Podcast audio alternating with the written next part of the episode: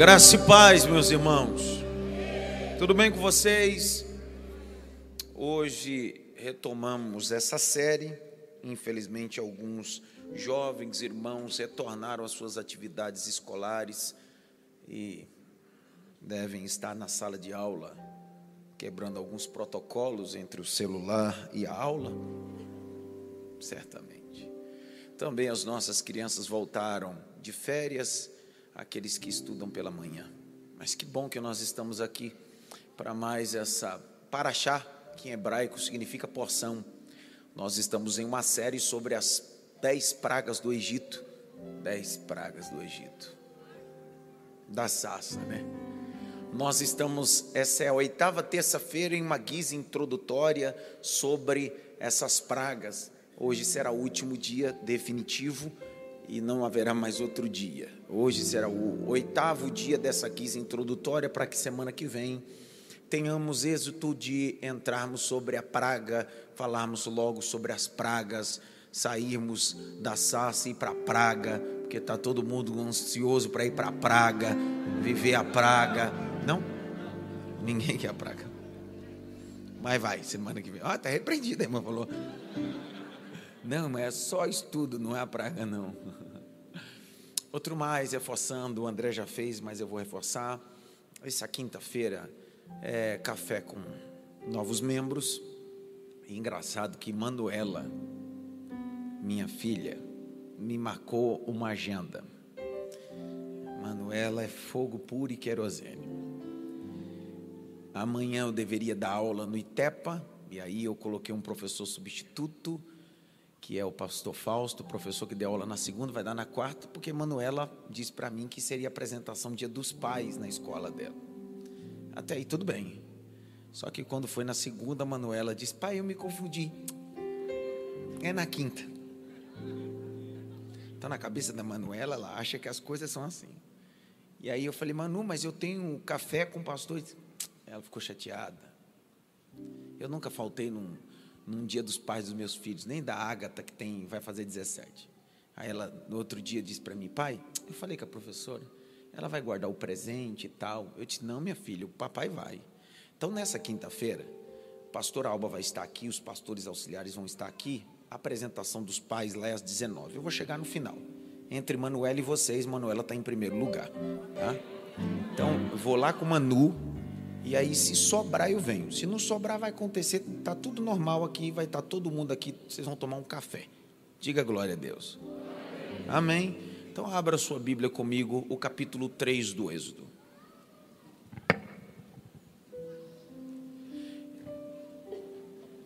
Põe o teclado aqui para mim um pouquinho mais. Capítulo 3. Ah, do Êxodo, né? Na sua saída, alguns livros meus estavam esgotados e retornaram agora. Eu queria glorificar Deus. Sabe por quê? Eu tive uma reunião com a Sociedade Bíblica do Brasil. É a maior casa publicadora de Bíblias da América Latina. E em 2021 foi o lançamento da Bíblia de Estudo Pergunta por quê com gotas de minha autoria. E no ano de lançamento foram vendidos mais de duas mil Bíblias. O ano passado esgotou, foi pedido a nova remessa, e esse ano voltou novamente a Bíblia, só que em sete meses esgotou todas as Bíblias já. Várias pessoas alcançadas, e bendito seja Deus. Então, a Bíblia está tem alguns exemplares, mas alguns livros que eu queria recomendar a vocês. Livros que podem ajudar você na imersão de uma boa teologia e um bom ensino. Um deles, às vezes as pessoas me ouvem e dizem bem assim: por que, que o pastor é tão chato na perspectiva de culto? Por que, que o pastor pega tanto no pé sobre culto? Minha área de atuação é sociologia da religião. E eu decidi fazer uma pesquisa de imersão sobre o que é o culto monoteísta, politeísta, o culto pagão e os conceitos desse culto. E eu escrevi esse livro sobre o culto que Deus odeia. É um livro sobre elementos de um culto dentro de uma perspectiva do primeiro culto. E uma das coisas dentro de, de um texto original, olha, ele está até com o livro ali, que ótimo. Esse é o livro de cabeceira, muitas pessoas utilizam. É uma pesquisa e uma imersão sobre: será que o meu culto depende de duas horas? Se o meu culto depender de duas horas, isso não é culto, isso é religiosidade. Porque o verdadeiro culto não depende de templo. O verdadeiro de culto não depende de um pregador. O verdadeiro culto não precisa de um campo harmônico. Culto é estilo de vida. Culto é estilo de vida. Quando você pega o texto da ideia da palavra do primeiro culto da Bíblia, aparece Deus colocando o jardim no Éden. E plantou Deus um jardim no Éden. Jardim é uma coisa, Éden é outra. E o texto diz que na virada do dia, o homem saía do Éden e entrava no jardim. Só que a palavra virada do dia ali, a tradução da Vulgata Latina de São Jerônimo, que tem a nossa mão, traz a ideia de um sol que declina por volta das 18 horas. Entretanto, o texto original hebraico, porque a gente precisa consultar o texto fidedigno, não é a ideia de um sol que declina às seis da tarde. A palavra que está ali virada do dia a palavra que aparece no dia que Deus criou o homem. No dia que Deus criou o homem, Deus criou o homem do pó da terra e soprou sobre a sua narina o fôlego de vida. A expressão hebraica é ruá. Grite bem alto, ruá. Deus soprou sobre a narina do homem e o homem foi feito alma vivente. Então, todo dia, uma brisa vinha do jardim para o Éden, soprava sobre Adão, e esse era o sinal, mais do que um sol que declina, era o hálito de Deus. O sopro de Deus dizendo para Adão: volte para o jardim, porque se você não se relacionar comigo, você nunca terá vida. E vida é relacionamento com Deus e glorificar a Deus. É um desses livros maravilhosos. Tem alguém nessa noite aqui que não é cristão, que nos visita? Alguém aqui? Alguém? Tem alguém? Não? Todo mundo? Presente para a senhora. Boa leitura. Na minha época a gente aplaudia, né?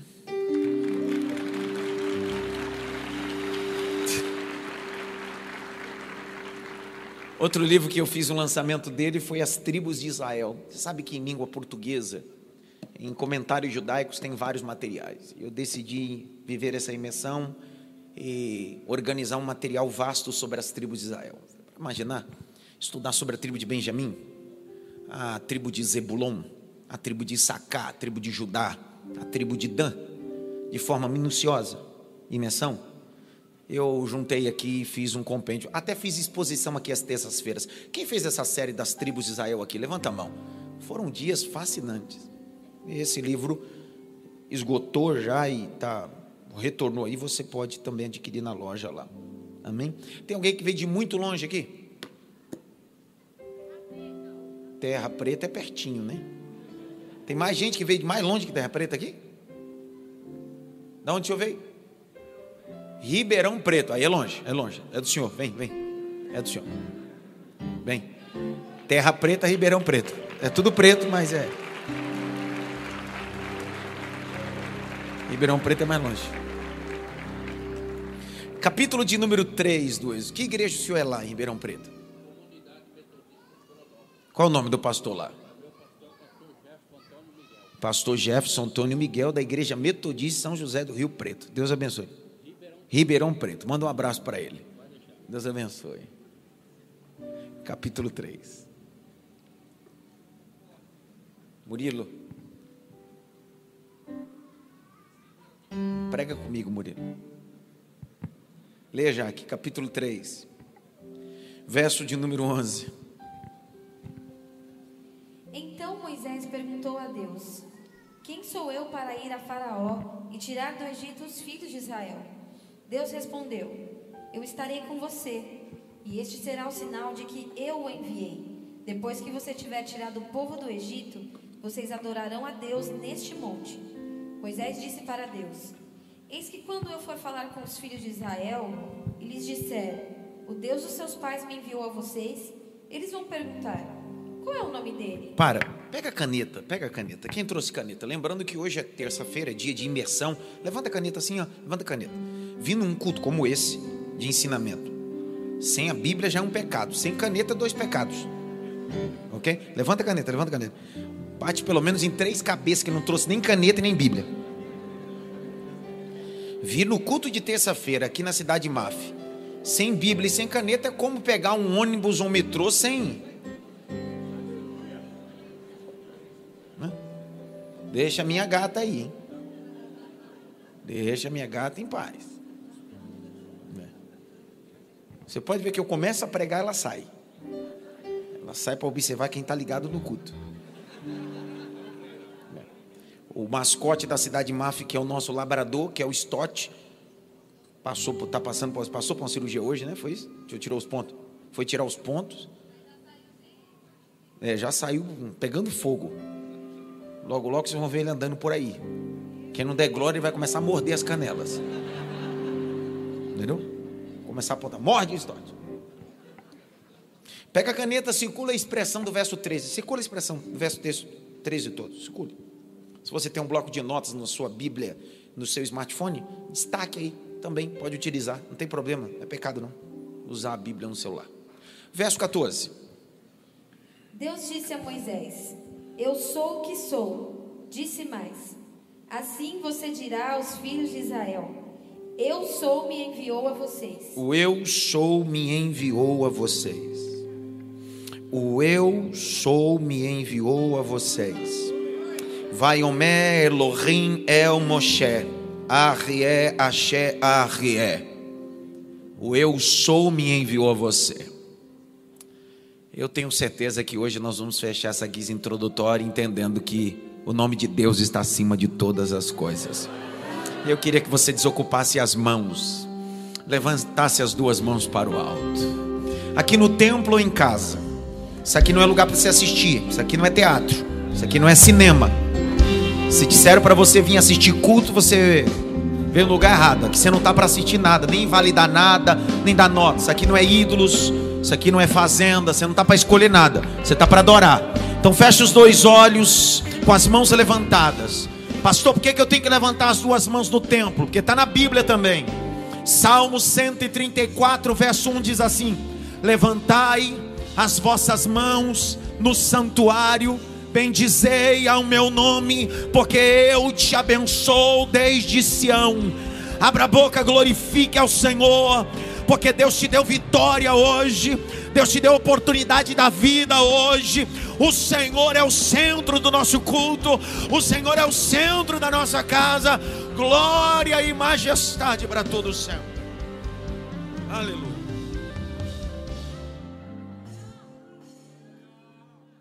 Desde o início dessa série, tentamos dar uma única terça-feira, que seria a guisa introdutória, para falarmos sobre o capítulo 7, a primeira praga do Egito, o Nilo se tornando em sangue. Entretanto, nos tornamos como uma pena na mão de um escritor, livres de qualquer responsabilidade, mas dando a liberdade àquele que pode escrever história. Por isso que a Bíblia diz: aonde lá a liberdade, o Espírito opera. Bendito seja Deus que o Senhor nos deu a oportunidade de vivermos todas essas terças-feiras, detalhe por detalhe. Sassa, situações, conflitos. Deus gritou às terças-feiras para nós aqui nesses dias sobre continua Moisés, mesmo sem ver. Teve dia que Deus gritou para nós aqui dizendo assim: "Ei, presta atenção, eu sei quem é você. Ainda que todo mundo te conheça como egípcio, mas eu conheço a tua história. Descobrimos aqui o exercício de falar sozinho, o exercício da consciência. O Moisés que aprendeu a falar sozinho. Isso nos tornou, nos aliviou sobre processos, foi maravilhoso. Semana passada, destronamos a síndrome do impostor, da autossabotagem, do efeito Danny-Kruger e vivemos o equilíbrio dizendo: na minha vida, Arão não vai falar não. Não vou passar minha vez para Arão, não. Eu vou assumir minha responsabilidade. Eu sei que eu não posso, mas se eu me assentar no colo desse Deus, ele vai me ensinar e eu vou aprender. Foi assim que finalizamos a terça-feira passada. E eu quero fechar. Quero fechar falando sobre esse Deus que se comunica com esse Moisés. O homem cheio de limitações, um homem cheio de guerras e conflitos, e está tudo bem, porque ele é de carne e osso. Às vezes as pessoas olham o grande vulto veterotestamentário que ele se tornou, mas as pessoas não se esque ou as pessoas se esquecem do prólogo, o início da vida dele, difícil, se escondendo, fugindo de responsabilidades. E ele continua ainda digerindo isso. Até porque Deus vai levantá-lo como um forte. Para quê? Para tirar o seu povo do Egito. Lembre-se que no primeiro dia eu não falei nem de Moisés, no primeiro dia eu falei sobre José. José a chave especial de Deus de levar o povo para o Egito.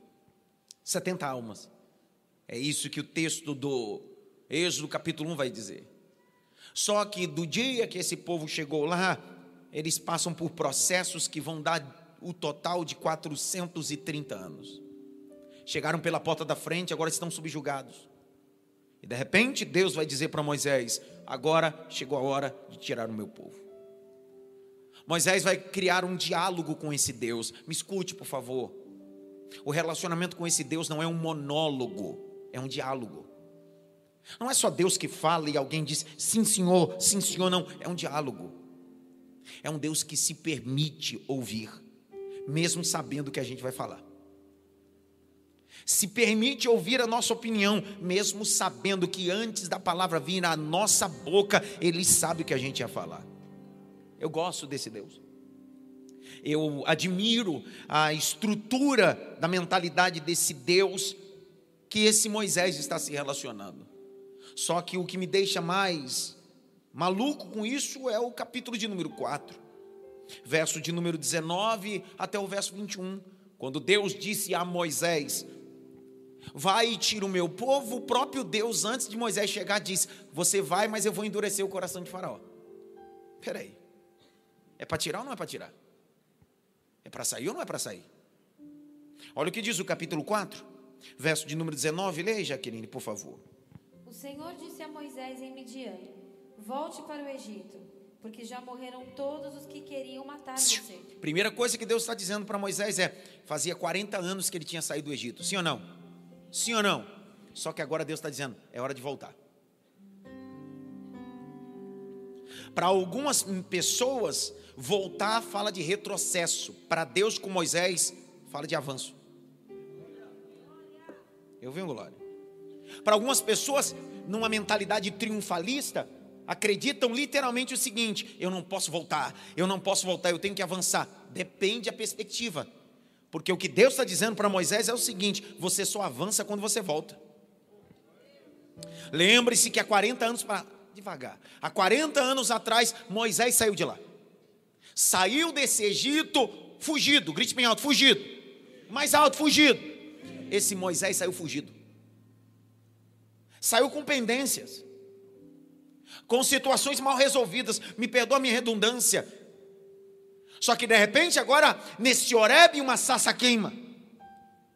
Deus não disse para ele, avança, Deus disse para ele, volta. Porque o que eu tenho para você não está na frente, está atrás. Não adianta você avançar se aqueles a quem você lidera está lá atrás. Então volta e resolve pendências. Volta, coloca pingo nos is que você não colocou. Volta e organiza as coisas que você deixou de organizar. Volta. Volta para onde? Para o lugar aonde ele foi tratado como príncipe. Volta para o lugar aonde ele recebeu tratamento especial mas por causa de um colapso, de um temperamento desenfreado, acreditava que aquele era o momento e feriu um egípcio, matou, enterrou, e no outro dia foi perseguido e teve que fugir. Só que depois de 40 anos, Deus agora está dizendo: Eu me encontrei com você, está na hora de voltar e resolver as coisas. Eu quero iniciar essa paraxá nessa noite dizendo para você: voltar às vezes é avançar. Voltar às vezes é avançar. Voltar para resolver coisas é avançar na vida. Às vezes nós estamos com a síndrome de Marta. Grite bem alto, síndrome de Marta. a gente não quer tocar em assuntos porque a pedra já está em cima e está tudo bem. Só que Deus às vezes se manifesta para dizer assim: vai tirar a pedra assim. Existem assuntos na sua vida e na minha vida que a gente não resolveu, só colocou pedra. Vou de novo. Vou lá de novo. Devagar, de novo. Existem coisas na minha e na sua vida que a gente não resolveu, a gente só colocou pedra.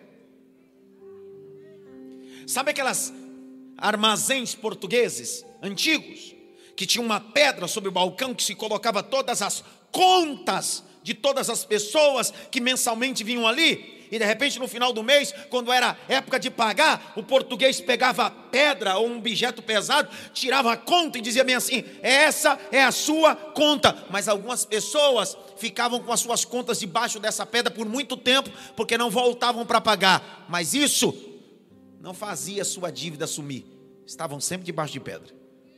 Quando Jesus chegou em Betânia, Lázaro estava morto. E já há três dias o corpo dele em estado de putrefação.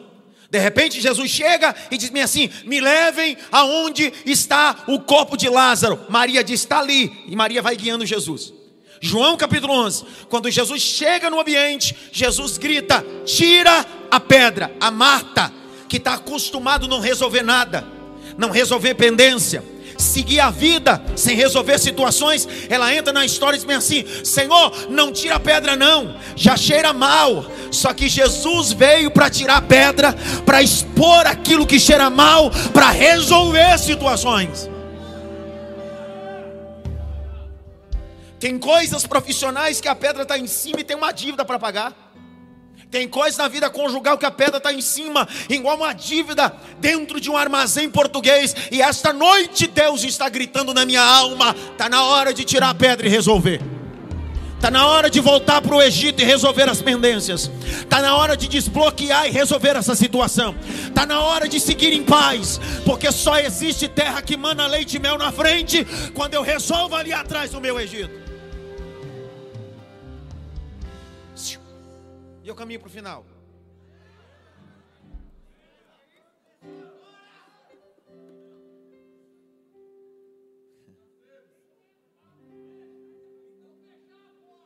Fecha não. Pergunta. Estão comigo, ou não? Sim. senhor, barba branca, bonito, fica em pé. O senhor, dê aquele glória lá. Isso, Deus abençoe. Prazer recebê-lo aqui. Presta atenção. Deus disse para Moisés tirar o povo com mão forte para levar o povo para onde? Ninguém sabe mais. Eu nem sei mais quem é Moisés, pastor. Vou perguntar de novo. Deus disse para Moisés tirar o povo com mão forte do Egito e levar para onde? Canaã, que é terra que mana leite, ficava na frente. Só que Deus está dizendo: antes de você avançar, você precisa retroceder. Existem Canaãs que estão fechadas porque você não tem capacidade de voltar.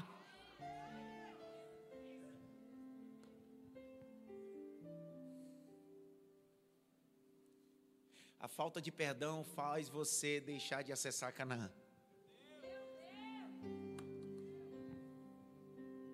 Pessoal, perdão é ter a capacidade de deixar o outro ir.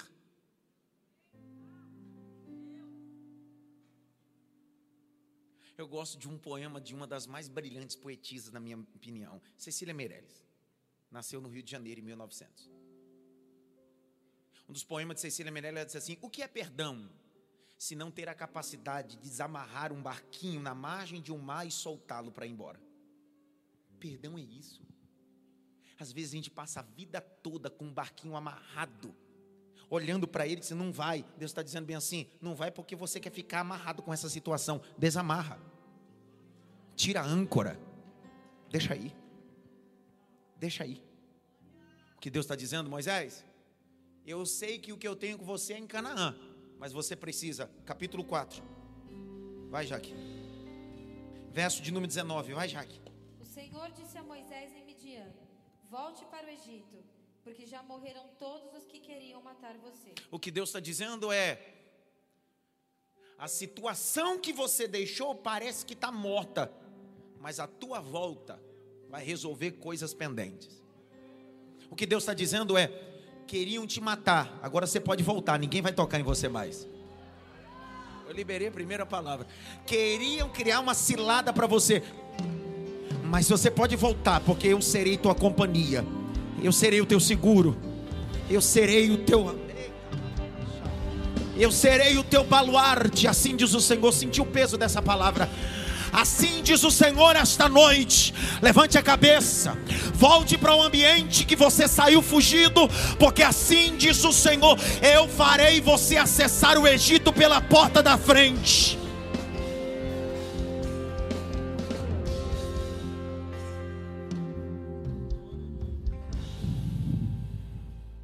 Pergunta é por quê? Pergunta mim, por quê? Por quê? Vai.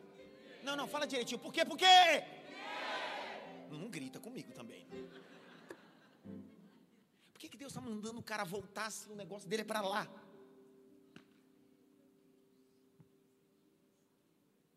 A gente só quer avançar.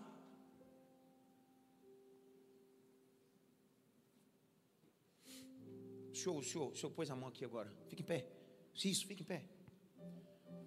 Desocupe as mãos, desocupe as mãos, desocupe as mãos. Cara de flecheiro. Flecheiro, cara de flecheiro. Faça uma cara de flecheiro. É essa daí? Menino. Que cara estranha de flecheira. Na sua mão esquerda, pegue um arco, um arco fictício. Isso, fictício. Nas suas costas o senhor tem uma aljava. O senhor sabe que é uma aljava não? Sabe? Aljava é um local onde uma bolsa onde você coloca as flechas. Ok? Então, aljava é uma bolsinha. Já assistiu Robin Hood? Lembra? Aquele que está atrás dele é uma aljava. Então, na aljava tem flechas. Pega uma flecha com a mão direita. Tire ela. Não ponha no arco. Só tire ela. Fica o arco assim. Dá uma olhada de 120 graus. Vai, vai, vai. Vai. 120. 120. É, é 300. É, desculpa. É que eu não sou bom de. É que eu não sou bom de número, dessas coisas. Minha área é teologia. Sou obrigado a fazer tudo, pô. Essa daí. É 300 de quantos aí? É, é, mas eu quero de 120, só de raiva agora. Ah, dá licença. Pergunta. Ai, meu Deus do céu. Pergunta que não quer calar. Vamos imaginar que essa flecha que está na sua mão, o senhor quer acertar na cara daquele rapazinho que está com o teclado ali. Na testa dele. A pergunta que não quer calar. Como é que o senhor faz para que essa flecha tenha êxito de alcançar essa distância? O senhor coloca no arco e puxa para trás.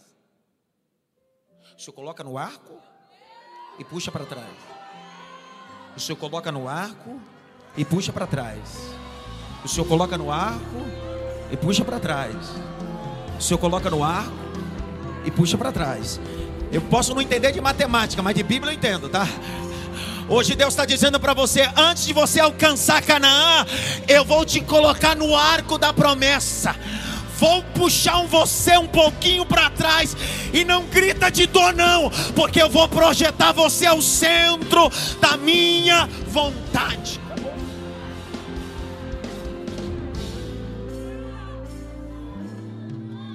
Olha o verso 20. Então Moisés tomou a mulher e os filhos, fez com que montassem um jumento e voltou para a terra do Egito. Moisés levava na mão o bordão de Deus. Moisés levava na mão o quê? Deus deu algum bordão para Moisés? Deus deu algum cajado para Moisés?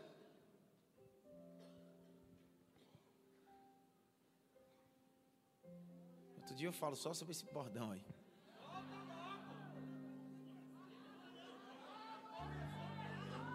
Já que começou, né? O capítulo 3 Moisés apacentava as ovelhas de Jetro, seu sogro, sacerdote Midian, no Horebe, monte de Deus. Então as ovelhas de quem que era? O monte? A única coisa que Moisés achava que era dele era o quê? Só que de repente a Bíblia diz que até aquele cajado era de Deus. Por que, que aquele cajado era de Deus? Porque os primeiros 40 anos, aquele cajado não servia para nada, então era de Moisés. No dia que Deus disse para ele: pega esse cajado e joga no chão, Deus disse: agora não é mais seu, agora é meu. É com esse cajado que vira serpente que vai engolir as serpentes do Egito. É com esse cajado que você vai utilizar como chave para tocar nas águas e as águas se abrirem. Ó, o que é seu, Moisés, só serve para cuidar de ovelha. O que é meu, engole serpente e abre mar. Você vai usar aquilo que eu transformei na sua mão. É meu. Eu estava lendo um texto da mitologia egípcia que todo sacerdote egípcio tinha ou uma vara, ou um cajado na mão que representava a divindade. Deus está dizendo: Você acha que eu vou mandar você para o Egito sem nada na mão? Ninguém falou nada. Será por quê, Senhor? Por que, que ninguém falou nada, Senhor? Eles não entenderam, Deus? Presta atenção. Quando Moisés chega no Egito, o Arão está do lado dele, sim ou não? Moisés tem um cajado e Arão tem um cajado, sim ou não? Não.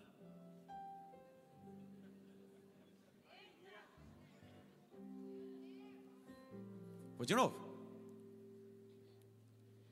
Olha para mim. Não havia dois cajados, era um cajado só. Não havia duas varas, era uma vara só.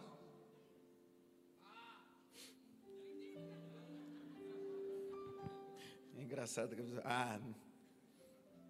Grite bem alto. Deus, não é Deus de confusão. Mais alto. Deus não é Deus de confusão. Presta atenção. Quando eles chegam no Egito, Arão vai tomar o cajado, só que aquele cajado era de Deus na mão de Moisés. Daqui a pouquinho, aquele cajado estava na mão de Moisés, foi para a mão de Arão. Porque no reino de Deus não são dez cajados, é um cajado só. Só que quando eles chegam no Egito, cada mago tem uma vara. Por isso que cada vara vira uma serpente. Porque todo reino dividido, onde tem um monte de língua, não há prosperidade cada mago representa uma confusão de divindade. Só que Deus está dizendo para Moisés é o seguinte: não é seu cajado e o cajado do seu irmão, é um cajado só que serve para os dois. Um cajado só serve para todo Israel. Olha o que Deus está dizendo: é eu que estou nesse cajado, eu represento esse cajado. Você não precisa de outro cajado. Eu sou o mesmo em qualquer circunstância. Eu sou o Senhor da tua história. Um cajado resolve.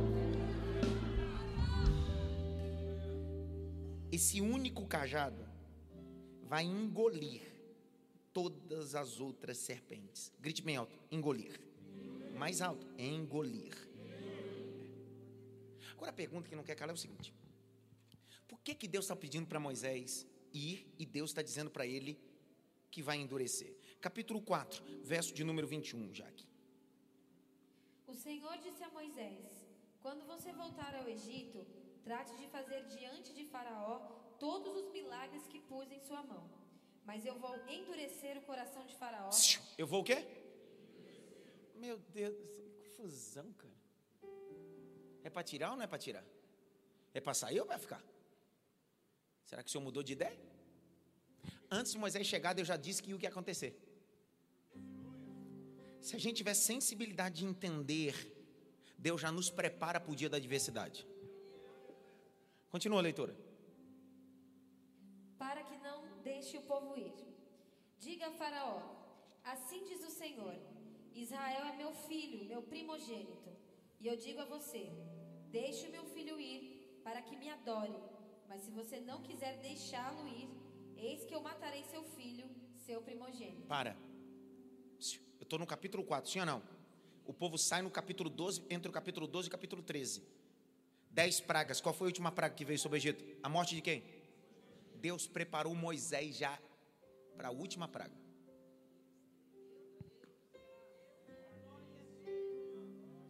Deus não falou da primeira praga, nem da segunda, nem da terceira, nem da quarta, nem da quinta, nem da sexta, nem da sétima, nem da oitava. Deus está dizendo para ele assim: ó, o time vai ser a praga dos primogênitos. Porque o que Deus está dizendo é o seguinte: presta atenção.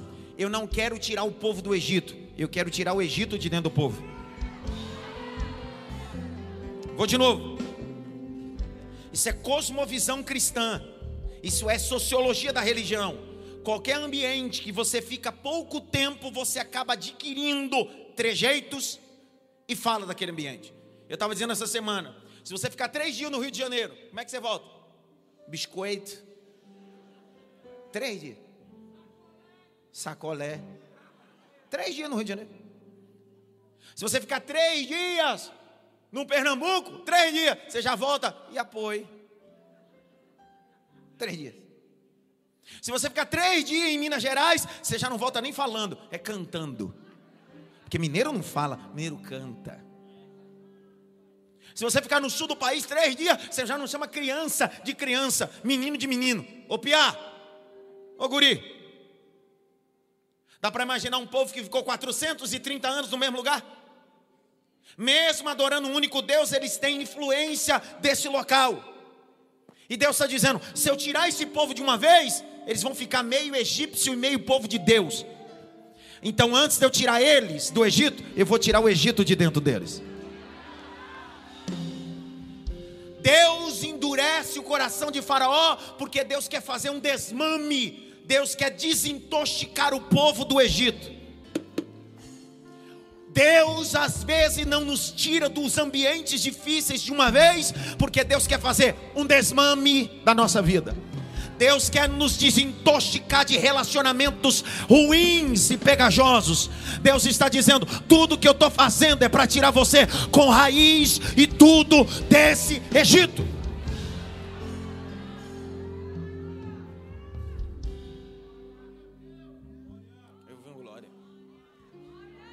Você acha que Deus quer tirar um galho e deixar o tronco lá, a raiz? Deus está dizendo: vou tirar com raiz e tudo. Com tudo. Sou eu Deus da tua história, Moisés. Sou eu Deus desse povo, é raiz e tudo.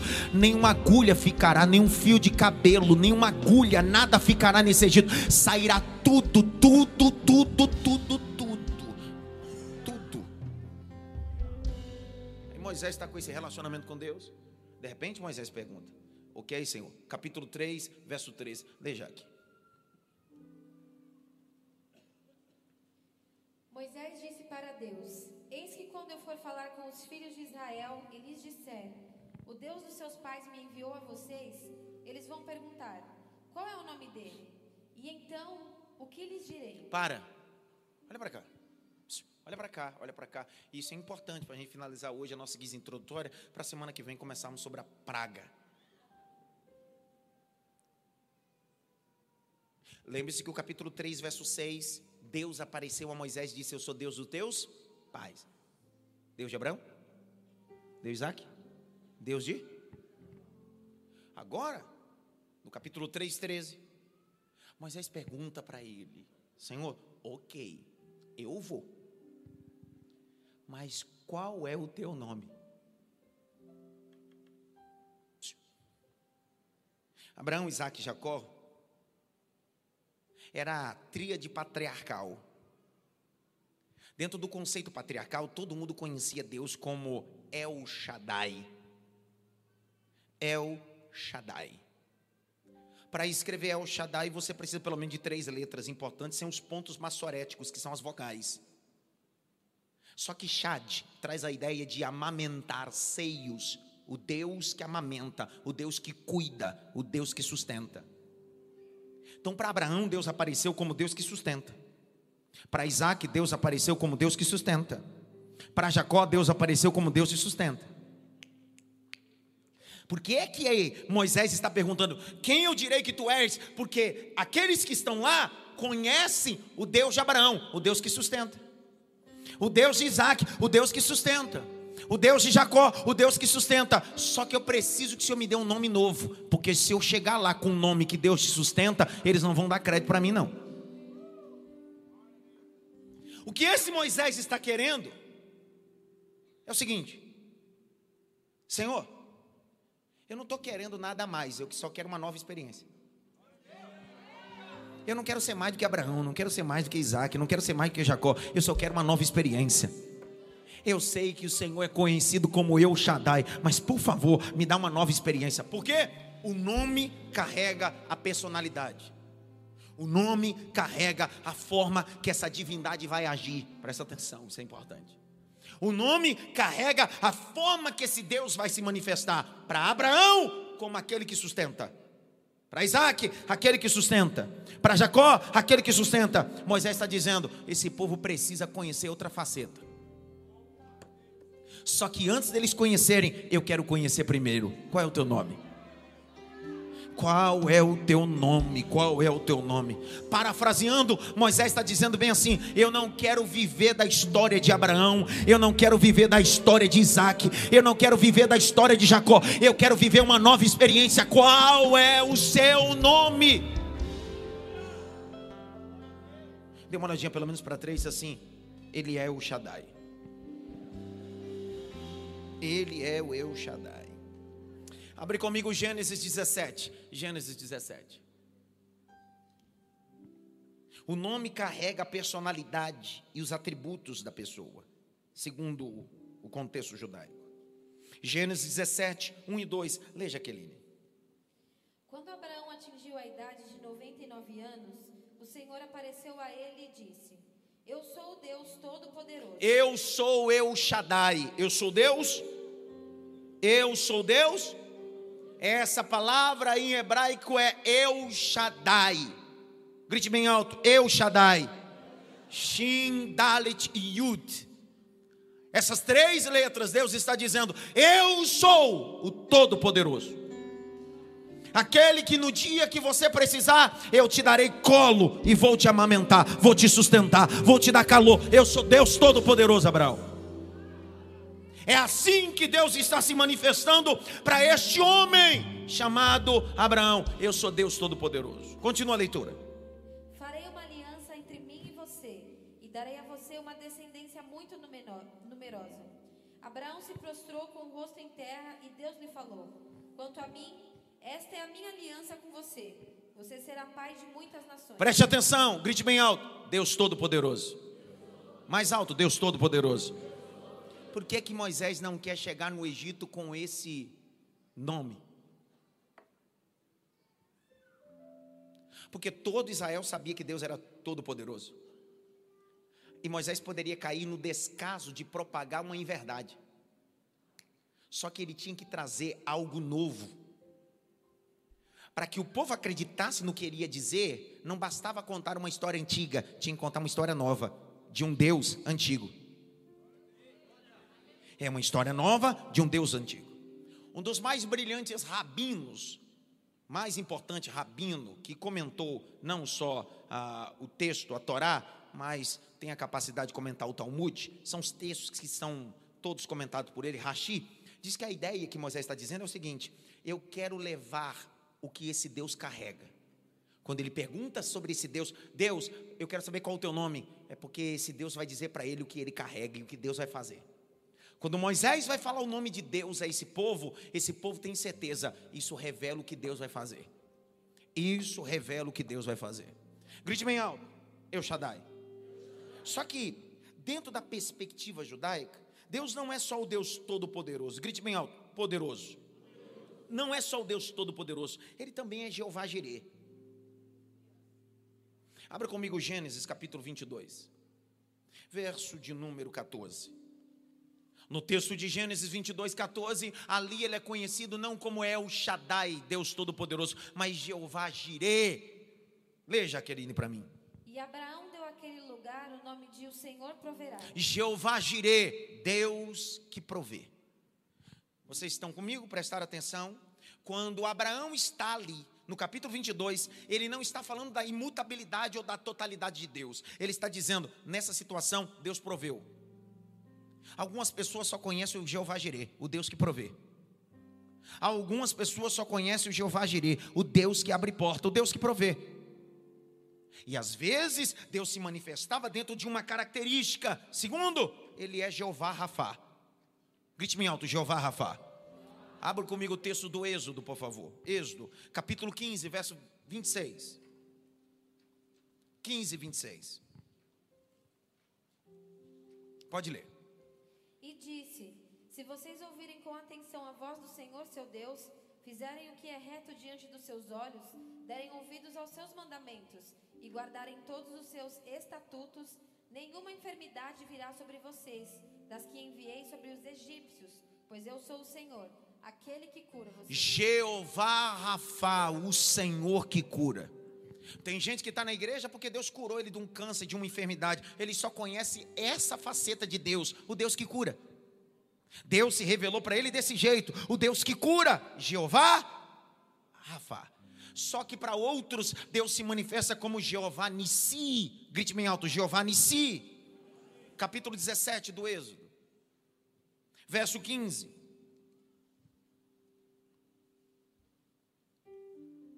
Dezessete, quinze, lê para mim. E Moisés edificou um altar e lhe deu o nome de O Senhor é minha bandeira. O Senhor é a minha bandeira, um estandarte. No tempo antigo, antes de alguém se encontrar com um exército, olhava para a bandeira, e a bandeira trazia sempre um símbolo que era a característica máxima desse exército. O que Deus está dizendo é: antes do teu inimigo chegar, eu sou a tua bandeira, eu sou o teu estandarte, eu sou o teu, teu poderoso. Não só isso, às vezes ele é conhecido como Jeová Chamar. Jeová Chamar é uma das facetas. Abre comigo Jeremias, por favor. Jeremias, capítulo 23, verso 6. Jeová chamar. Jeremias 23, 6. Lê, Jaqueline. Nos seus dias, Judá será salvo, e Israel habitará seguro, e este será o nome pelo qual será chamado: Senhor, justiça nossa. Jeová chamar. E o último, eu poderia falar mais de 15, mas eu decidi só trazer isso para vocês entenderem. Eu penso que o último é: tem dia que a gente precisa de paz, e Ele é Jeová Shalom.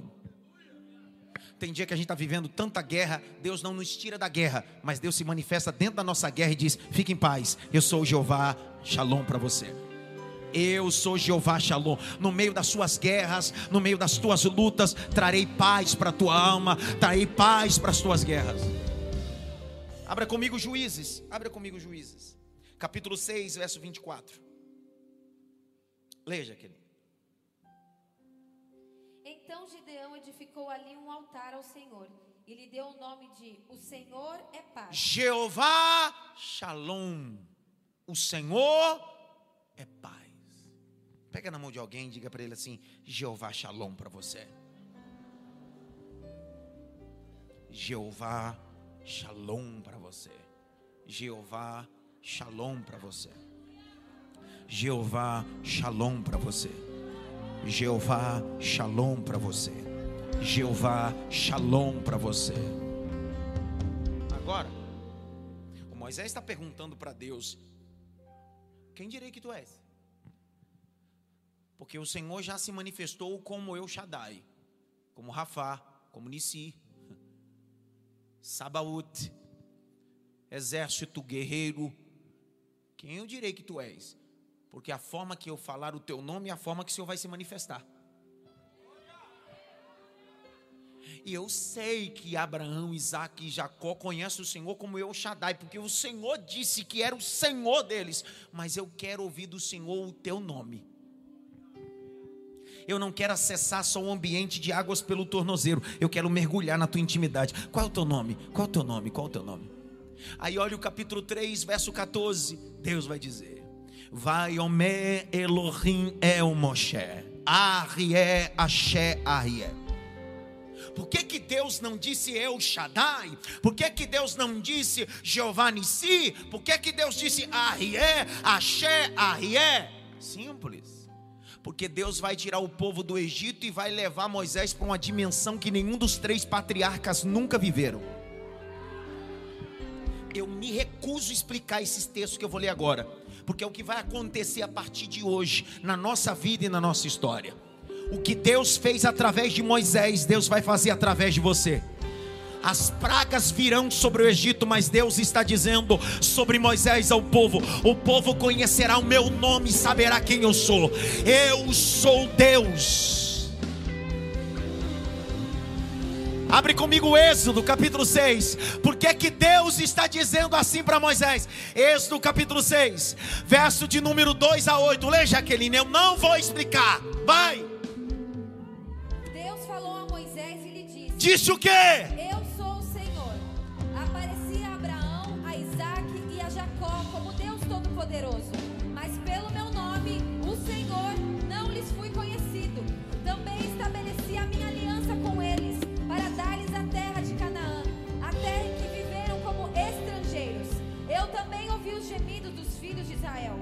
Quais os egípcios escravizam, e me lembrei da minha aliança.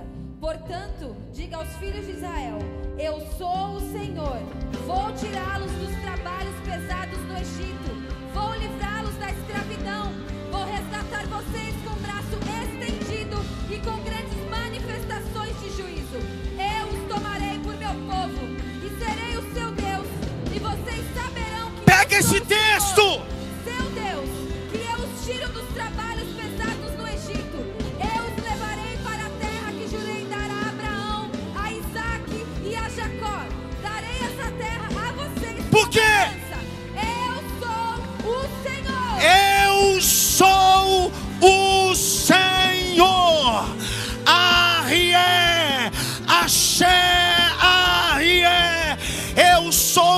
você precisar que eu seja. Se você precisar de um amigo, eu sou teu amigo. Se você precisar de cura, eu sou tua cura. Se você precisar de um pai, eu sou teu pai. Se você precisar de uma mãe, eu sou o que sou.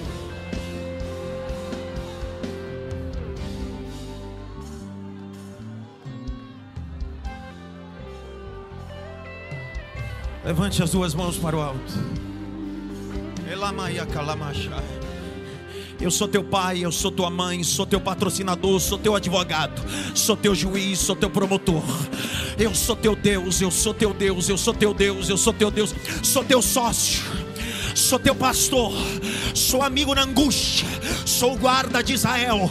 Olha o que Deus está dizendo para Moisés: eu não só sou poderoso, eu não sou só a bandeira, eu não sou só a cura, eu sou tudo, eu sou tudo. Eu senti, Pedro, o peso dessa palavra. Deus está dizendo, Moisés, eu sou tudo.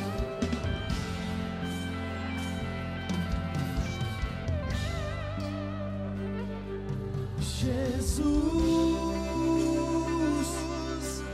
tem seu nome sobre todos, Jesus. És o meu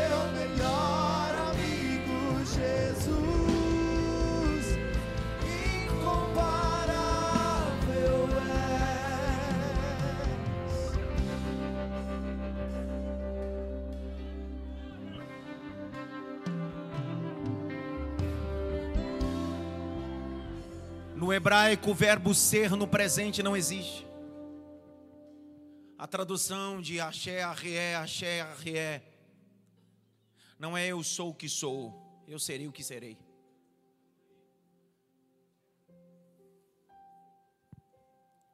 Eu serei o que serei. Dentro da nossa linguística portuguesa existem vários tempos verbais, mas só que na língua portuguesa, na língua hebraica, só existem três tempos verbais: passado, presente, futuro. O que Deus está dizendo é: eu sou lá, sou aqui, sou lá também. Eu serei o que serei no teu passado. Serei o que serei no teu presente. Serei o que serei no seu futuro.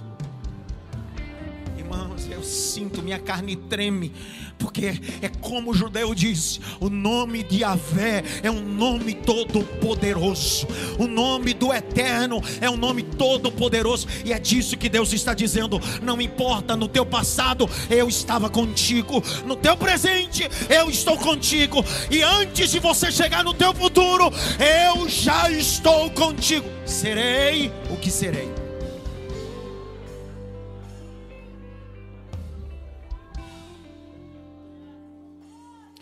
O judeu leva tanto a sério isso. O escriba leva tanto a sério isso. Arrié, Axé, Arrié, eu sou o que sou, ou serei o que serei. Que dentro da cultura judaica ninguém disse eu sou soldador. Só eu soldador. Eu sou juiz. Não, não. Eu juiz. Porque o único que é eu sou é aquele que queimou na saça. Pelo amor de Deus, me pergunta por quê, vai. Porque eu, pregador, não sou, estou. Eu, pastor, não sou, estou. Porque quem é, não tem começo e nem fim.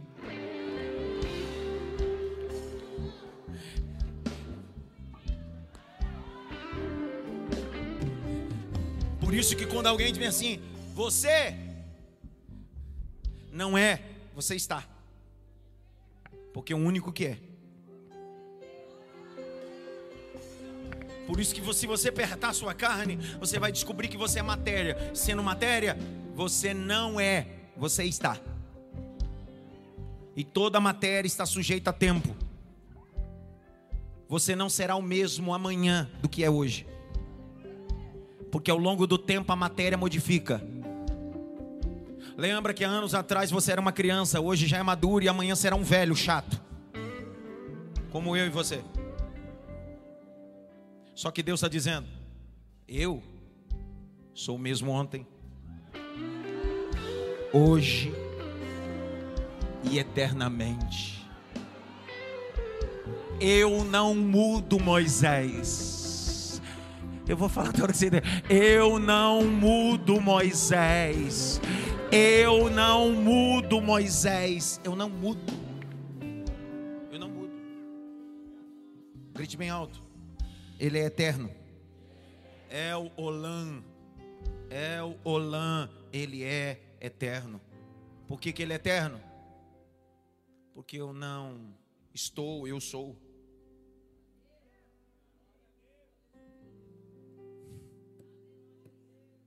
Eu não estou na sua vida, eu sou na sua vida. Adson, eu não sou constante como você, eu sou constante. Você me abandona, eu não te abandono. Ainda que o homem negue, o Senhor nunca negará e nem se arrependerá. Porque não, não pode negar a si mesmo, não pode trair os seus princípios a si mesmo. Por quê? Porque Ele é eterno. Grite bem alto, é eterno. Isaías, abre comigo Isaías. Capítulo 40, verso 28. Leia, Jaqueline. Ele é, é o Olã, Ele é eterno. Pode ler.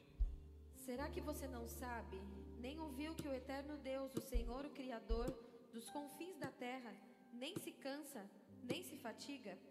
A, sua- a sabedoria dele é insondável. Não lê de novo, Jaque. Lê de novo, lê de novo, lê de novo. Será que você não sabe, nem ouviu que o eterno Deus, o Senhor, o Criador dos confins da terra, nem se cansa, nem se fatiga?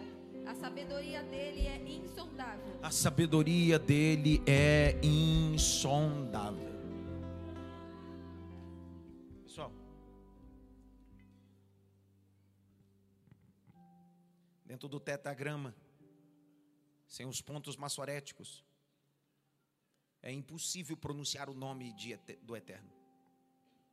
Com auxílio dos pontos maçoréticos, se é, ousa pronunciar, mas o nome do Eterno é impronunciável.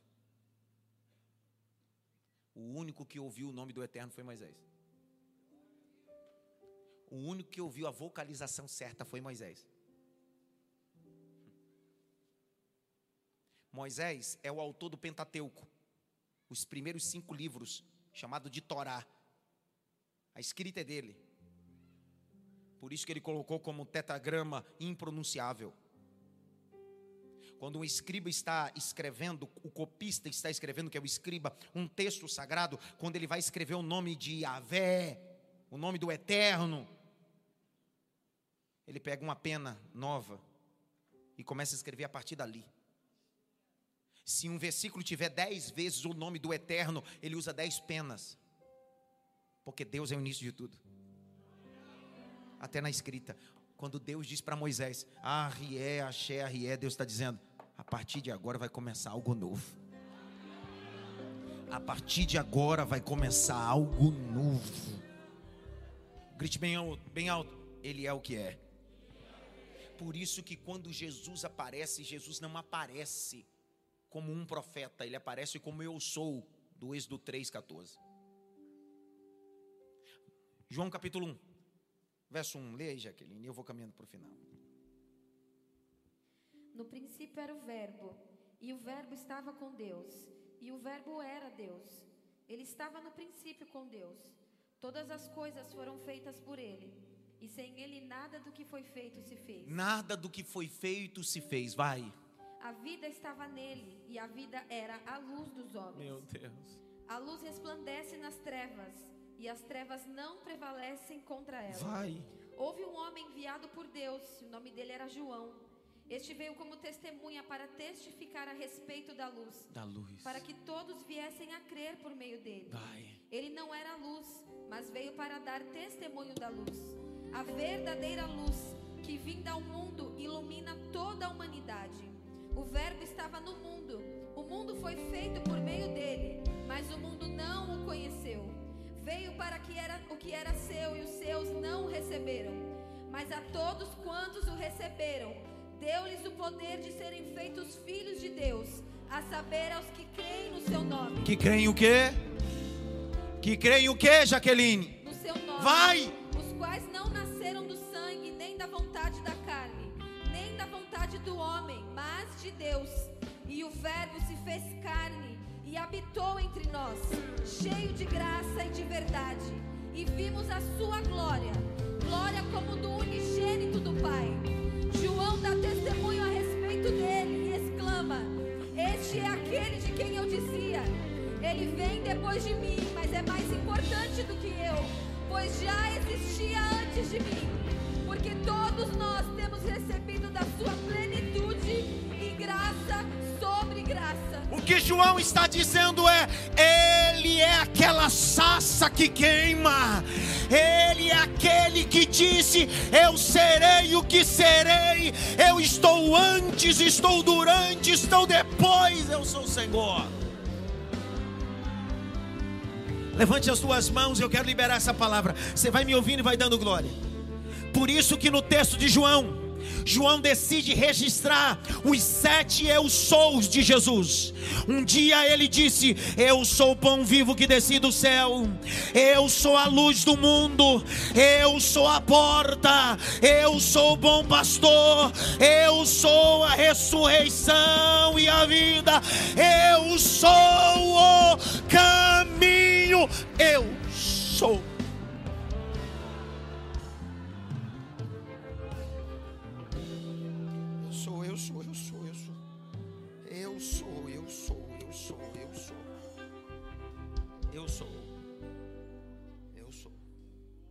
Grite bem alto, ele é. Mais alto, ele é. Ele é o quê? O que você que ele seja. A pergunta é: por quê? Quantas pragas virá sobre o Egito? Cada praga vai afetar uma divindade do panteão egípcio. Cada divindade atua em um segmento. Cada divindade atua em um segmento. Quando alguém precisa de uma cura, requete. Quando alguém precisa de proteção, o Deus Ra. Deus disse: quando chegar lá e perguntarem, diga que eu sou tudo.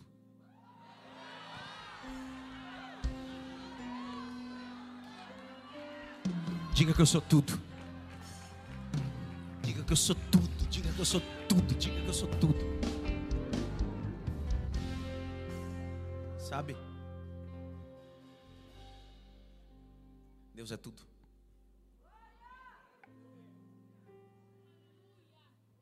Ele é tudo. Ele não é só minha bandeira. Ele é minha cura. Ele não é só minha cura. Ele é o poderoso que me sustenta. Ele não é só o poderoso, ele é o que me justifica, ele é a minha justiça. Ele não é só minha justiça, ele é minha paz. Tudo nele. por Ele, para Ele, são todas as coisas. Termina essa guisa introdutória pontualmente dizendo para vocês: quem vai tirar o povo do Egito não é Moisés, é aquele que é, que era e que há de vir. Olhe para cá.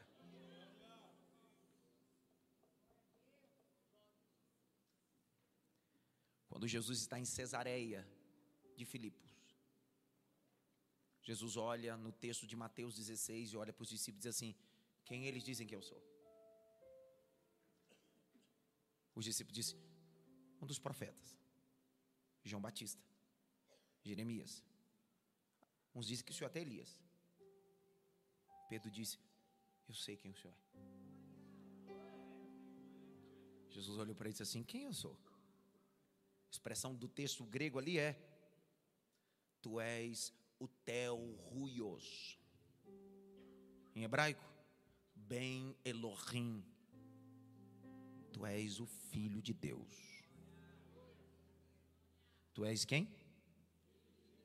Baruch Hashem Adonai Yeshua Hamashiach. Tu és aquele que se manifestou para ser a divindade. Como o Senhor é divino estando em carne, é que eu recebi um nome acima de todos os nomes. Como é que Deus disse para Moisés? Eu sou Deus de quem? Dos teus? Qual é o primeiro pai? Quem? E Abraão conheceu Deus como? Eu? Eu Shaddai. Isaac conheceu Deus como? Jacó conheceu Deus como? Só que lá vem Jesus em carne e diz assim: Eu estou antes de Abraão.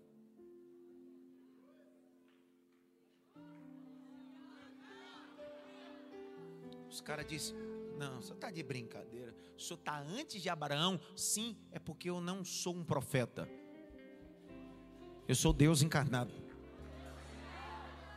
Martim Lutero, um monge alemão, alemão, disse bem assim: enquanto os homens usam máscaras para se esconder, Deus decidiu usar máscara para aparecer. Se encarnou, veio em carne. Porque se ele vem em sua imutabilidade, ninguém ia aguentar. Por isso que Jesus está dizendo bem assim: eu estou antes de Abraão, eu sou antes de Noé, eu sou antes de Adão. Na verdade, eu criei tudo, eu sou o Verbo. Para piorar, Jesus diz assim: para vocês entenderem tudo. O negócio é o seguinte: Abraão andou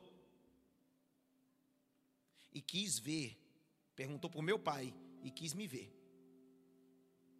Porque dentro da, do conceito trinitariano, nós somos monoteísta, único Deus. Mas Pai, Filho e Espírito Santo.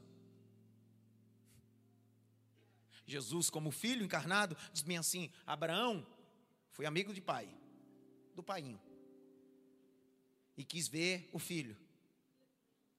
Só que meu pai decidiu mostrar-me a ele, antes de eu me manifestar.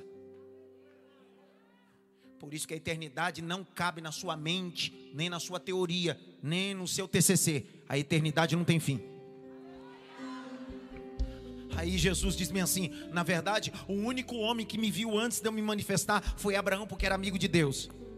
Mas agora vocês estão me vendo, e logo, logo eu serei glorificado estarei assentado com meu Pai para receber honra, glória e majestade. Abre o texto de João, capítulo 8. João, capítulo 8, versos 54 a 58. Leia, Jaqueline. João 54, 8, 54 a 58. Lê com força. Jesus respondeu. Quem respondeu? Jesus. Quem foi que respondeu? Jesus. Eu vou gritar até a hora que essa igreja disser para mim quem foi que respondeu. Quem respondeu? Quem foi que respondeu? Então vai, Jaqueline. Se eu glorifico a mim mesmo, a minha glória não é nada. Quem me glorifica é o meu Pai, o qual vocês dizem que é o Deus de vocês. Entretanto, vocês não o conhecem. Eu, porém, o conheço. Se eu disser que não o conheço, serei como vocês, mentiroso. Mas eu o conheço e guardo a sua palavra. Abraão, o pai de vocês, alegrou-se por ver o meu dia E ele viu esse dia e ficou alegre. Então os judeus lhe perguntaram: Você não tem 50 anos e viu Abraão? Jesus respondeu: O que, que ele respondeu? Em verdade, em verdade lhes digo que antes que Abraão existisse.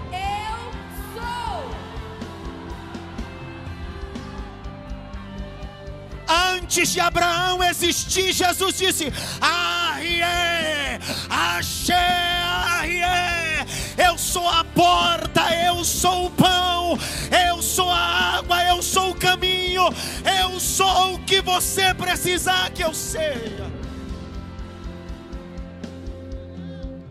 E eu termino com a Jaque lendo um texto, aquela cereja num bolinho, acabar, de embora.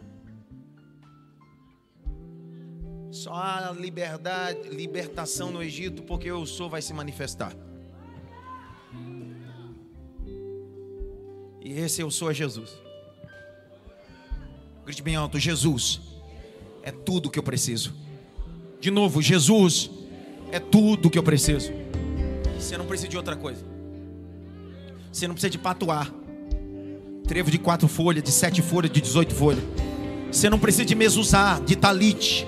Você não precisa de óleo enterrado no monte. Você não precisa de saco de sal, de flor ungida. Você não precisa de pastor. Você não precisa de pastora, nem de apóstolo, nem de patriarca. Você não precisa de mestre. Você precisa só de um. Aquele que morreu na sexta-feira. E no domingo de manhã ressuscitou e gritou: Eu sou a ressurreição e a vida. Só dele.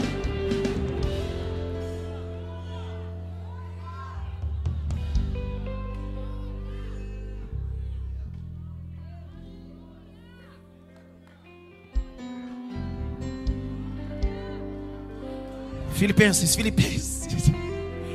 Filipenses capítulo 2. Filipenses 2:5. Vai, Jaqueline, 2:5.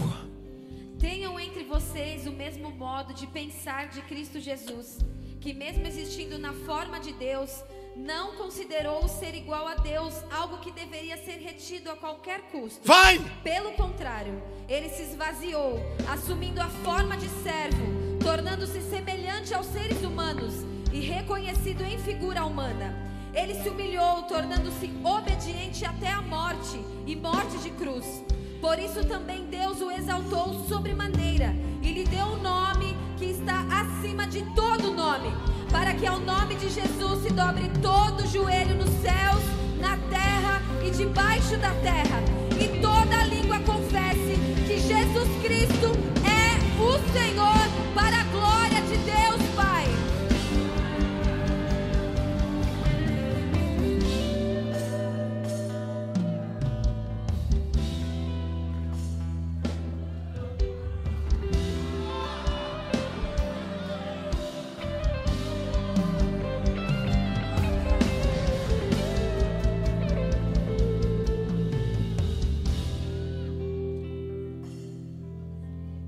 bem alto, ele é o verbo.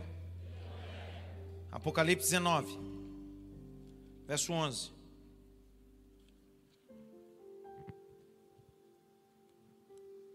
Conforme você for entendendo o que a Jaque está lendo, você vai ficando em pé. Se não entender, fique em pé também, para disfarçar. Para não achar, pô, não entendi nada, vou ficar em pé. Disfarçar. 19, 11. Vai, Jaque. Vi o céu aberto. Viu o quê? O céu aberto. Vai. E eis um cavalo branco. Ah.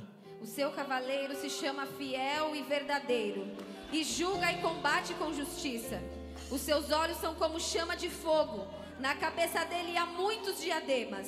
Tem um nome escrito que ninguém conhece, a não ser ele mesmo. Está vestido com um manto encharcado de sangue, e o seu nome é Verbo de Deus. O seu nome é? Verbo de O Deus. seu nome é? O seu nome é? Verbo de Deus.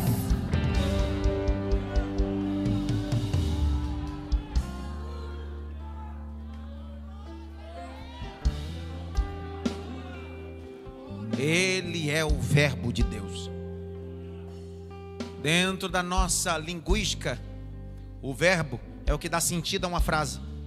Uma frase sem verbo é sem sentido. Antes de Jesus, a vida não tinha nem sentido. As pessoas faziam por fazer. Lá vem Jesus e diz assim: Vou dar sentido para tudo. Vou dar sentido para a sua vida. Eu sou o verbo da sua vida. Grite bem alto: Jesus é o verbo. Eu serei o que serei. Eu sou aquilo que você precisar que eu seja. A primeira vez que Deus me deu a oportunidade de visitar o Panteão em Roma, fica perto da Fontana de Treve, eu fiquei admirado com todo o conceito do Panteão. Panteão já significa tudo, a fala já diz tudo. A causa dos deuses, a casa dos divinos. Tem Deus para a sua aquilo que você precisar. Tem uma necessidade, tem um Deus para aquela necessidade. Dentro do conceito greco-romano, Dionísio era o deus da festa, do vinho. Afrodite, deusa da sexualidade. Apolo, o Deus Todo-Poderoso. Lá vem Jesus e diz: Eu sou todo esse panteão. Por isso que ele disse: Ninguém vai ao Pai. Ele disse: Ninguém vem ao Pai a não ser por mim. Eu sou a porta dessa casa que vai te levar ao Deus Todo-Poderoso. É o Shaddai. Ele é o Deus que me pega no colo. Nissi, Ele é o Deus que balança a minha bandeira. Curva a cabeça. Quem é você essa noite que nos visita? e precisa entregar sua vida ao eu sou. Eu não estou te oferecendo uma instituição. Eu não estou te oferecendo uma religião, ainda que a palavra religião vem do latim regale, ligar o homem a Deus. Estou te oferecendo o eu sou. Oferecendo não. Estou lhe dando a oportunidade de se conectar com esse eu sou. Que apareceu no Assas e disse para Moisés: Com você eu falarei o meu nome. Tem alguém essa noite com os olhos fechados, cabeça curvada, toda a igreja, nave e online também. Você pode levantar sua mão onde você está, dizendo: Eu quero me reconciliar. Eu quero aceitar esse eu sou na minha vida. Tem alguém essa noite, só levantar sua mão onde você está. Pastor, eu quero me reconciliar hoje. Tem alguém? Tem alguém? Tem alguém? Eu sou a porta, tem uma moça ali.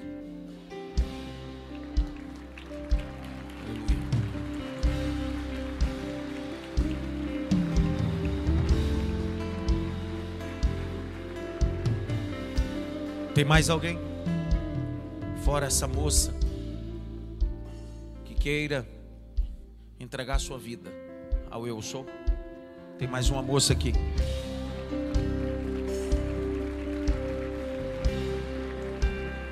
É tempo de voltar. É tempo de voltar. Tem mais alguém? Eu preciso orar.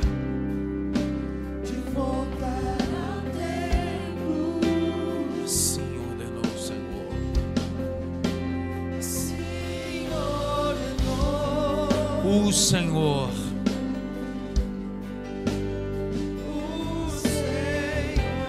E é neste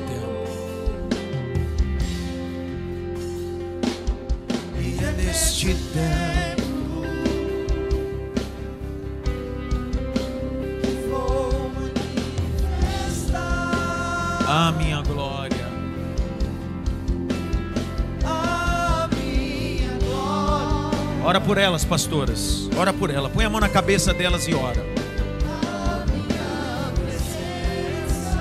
Te farei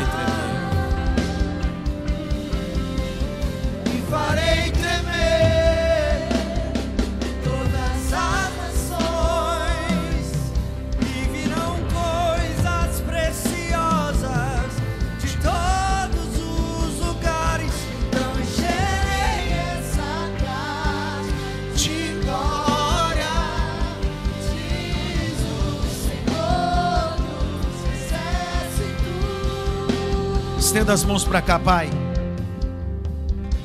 Nós abençoamos essas moças. Com a boca elas confessam, com a vida declaram que tu és o eu sou. És a porta, és o pastor delas, és a cura, és o amigo, és o pai, és a mãe. Eu abençoo vocês.